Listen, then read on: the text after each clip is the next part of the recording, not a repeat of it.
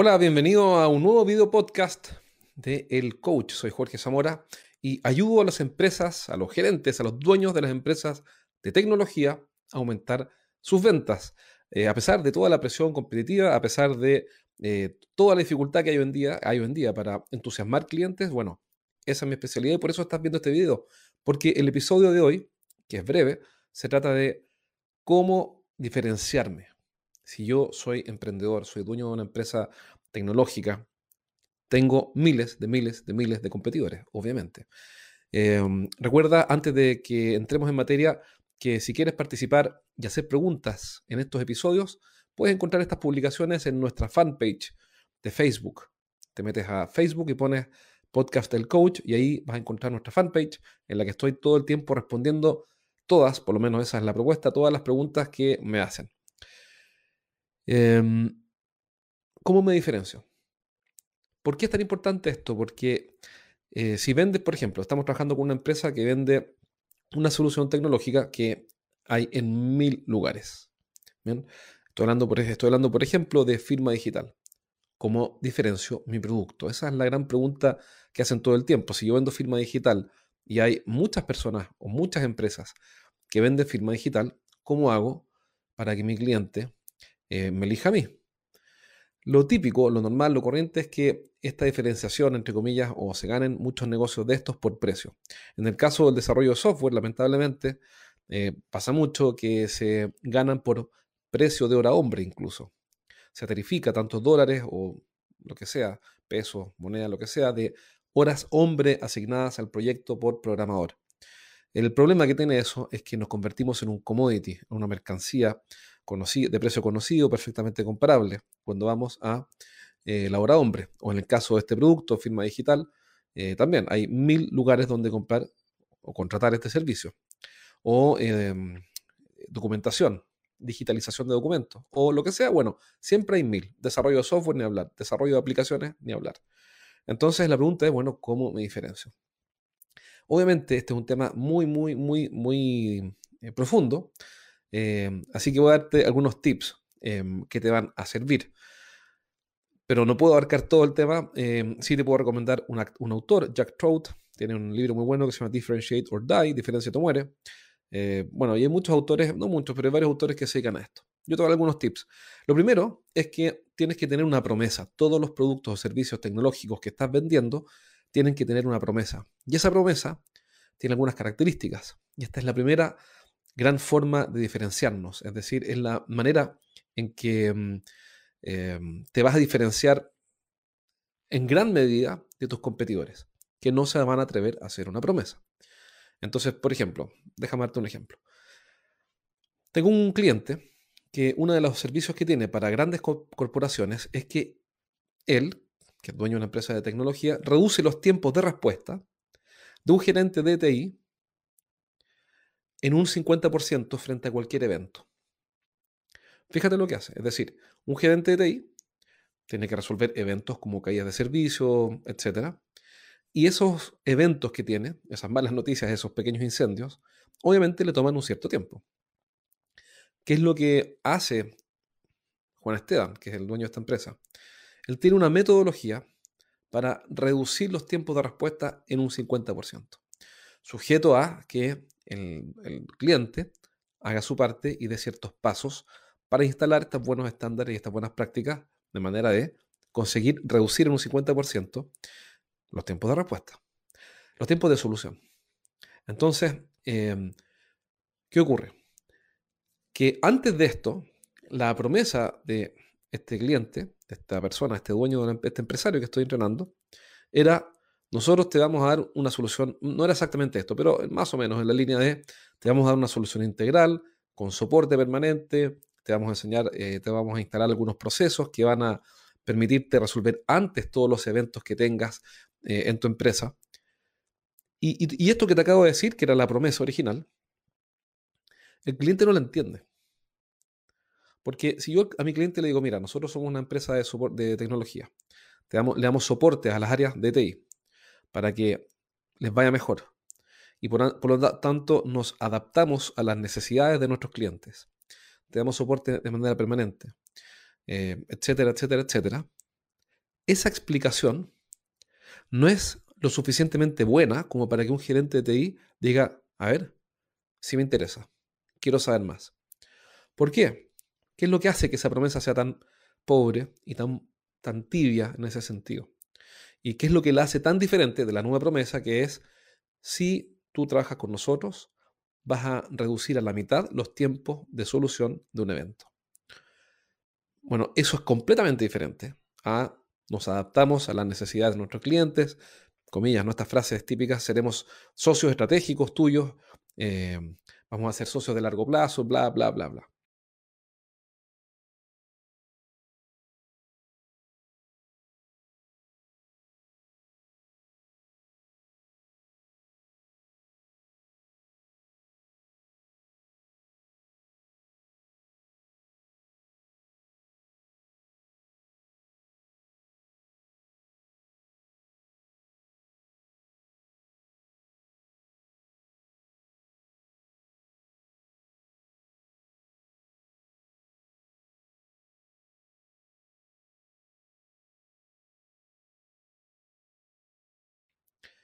¿Qué es lo que hace ese cambio?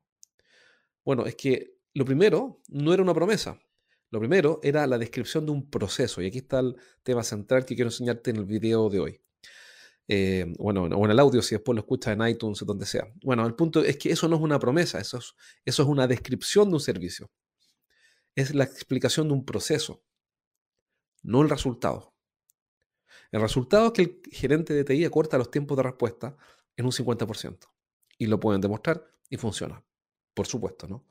Un detalle, se supone que cualquier cosa que prometamos tenemos que ser capaces de cumplirla porque si no, hay un problema que no se puede solucionar, digamos, que eso no, no, se puede hacer.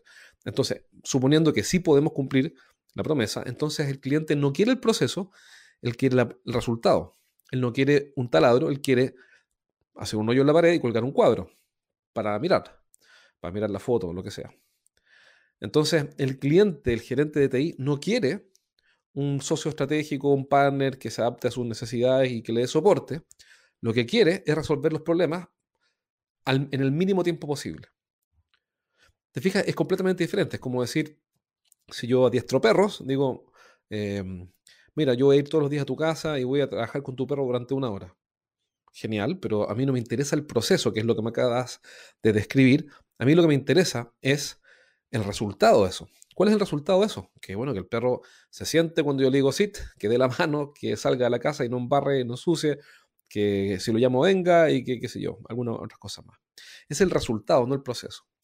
Entonces, como, como el mundo de la tecnología, eh, quienes venden son, naturalmente, y está perfecto, son ingenieros especialistas en lo técnico, descuidan em, generar una promesa que sea tan interesante que me permita diferenciarme de todo el resto. ¿Para qué? Para que mientras, por ejemplo, los competidores de este, em, de este empresario están llamando o están contactando empresas para decir que dan soporte, él, en cambio, está llamando o contactando empresas, de hecho tiene un vendedor y lo está haciendo hoy día, para ofrecerle reducir los tiempos de respuesta a eventos, los tiempos de solución a eventos, en un 50%.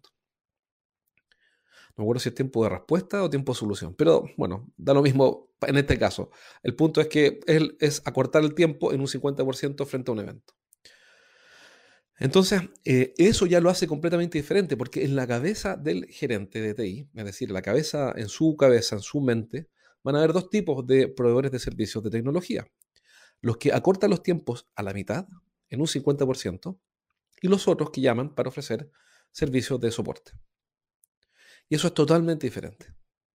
Porque si tú generas una promesa, te vas a em, posicionar como la alternativa, como la empresa que tiene una solución asegurada y no como una empresa que tiene un servicio que entregar. La gente no compra el servicio, lo que la gente compra en realidad es el, es el, estoy metiendo ruido ahí, lo que la gente compra en realidad es el resultado del servicio, no el servicio. A ti no te interesa que te entrenen al perro, a ti te interesa que el perro aprenda algunas cosas y que las haga. A ti no te interesa que el jardinero vaya a tu casa, lo que te interesa es que el jardín quede bien. No te interesa que...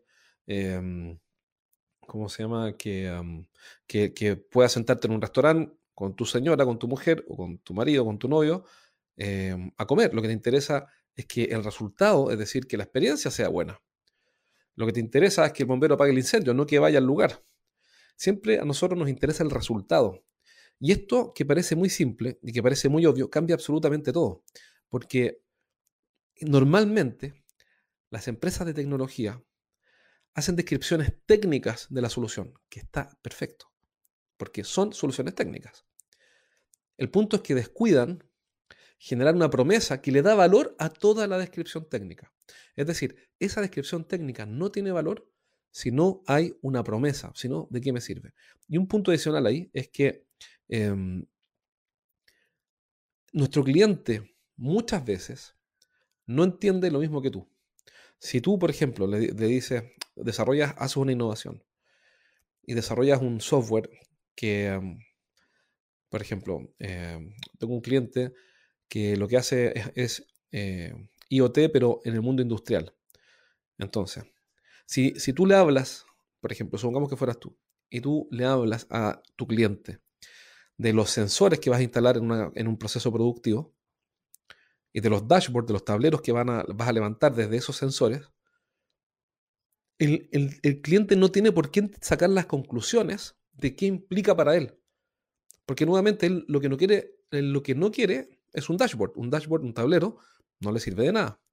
Lo que él quiere es tomar decisiones con el dashboard de manera de, por ejemplo, asegurar la continuidad operacional, evitar o reducir las, detenciones no programadas o aumentar la productividad. En este caso era con animales, tenían que alimentar animales. Entonces, una de las cosas que hicieron era em, anticiparse los quiebres de stock de alimentos para mejorar las curvas de crecimiento de los animales. Bueno, da lo mismo.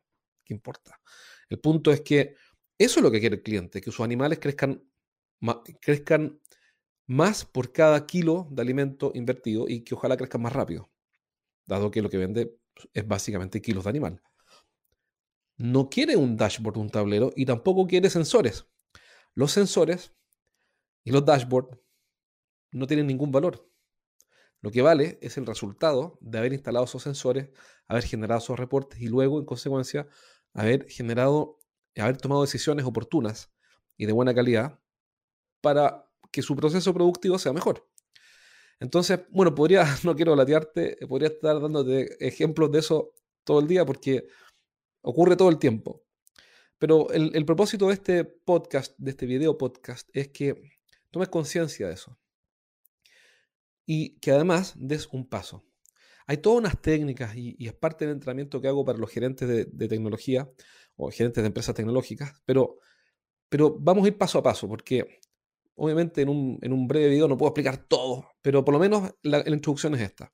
Tienes que preguntarte cuál es el resultado específico que mi cliente está buscando con el servicio que tengo o con el producto que tengo, con, mi desarrollo software, con mi aplicación móvil, con eh, mi plataforma, con mis sensores, eh, con mi dashboard, con mi lo que sea con mi RP, con, bueno, con mi CRM, me da igual. ¿Cuál es el resultado que él está buscando?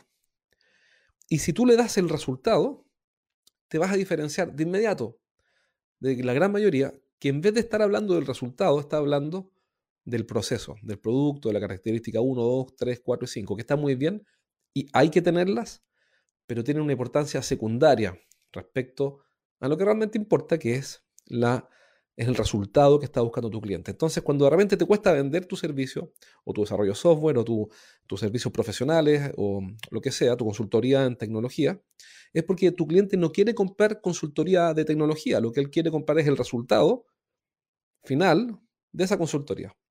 Aquí la preocupación normal es, bueno, pero es que yo no puedo asegurar el futuro. Sin duda, nadie puede asegurar el futuro, porque si no, seríamos Dios. El punto es que sí puedes asegurar que si el cliente da el paso 1, 2, 3 y 4, implementa ciertas prácticas y se compromete a ciertas cosas, entonces lo que debería pasar es esto, esto y esto. Si es que tu resultado es multifactorial, depende de muchos factores. Bueno, entonces tú puedes decir, por ejemplo, voy a inventar, en vez de decir tus animales, tus pollos, tus cerdos van a crecer un 20% más, por ejemplo, yo puedo decir, las empresas con las que trabajo eh, eh, han obtenido resultados del orden del 20%. Voy a suponer que era un 20 es mucho, eh, era menos, pero en la escala, en la gran escala es muy importante. Entonces, no, no, no, hay que tener miedo de decir, em, de prometer algo. El punto es que primero lo puedas cumplir sin duda y segundo tú puedes decir, los clientes que trabajan conmigo obtienen del orden del 15% de crecimiento en sus animales. Y eso no es prometer el futuro, lo que tú estás diciendo es que es lo que obtienes para otras empresas. Entonces, dar una vuelta hasta la pregunta, ¿cuál es el resultado específico que mi, cliente quiere conseguir con mi tecnología?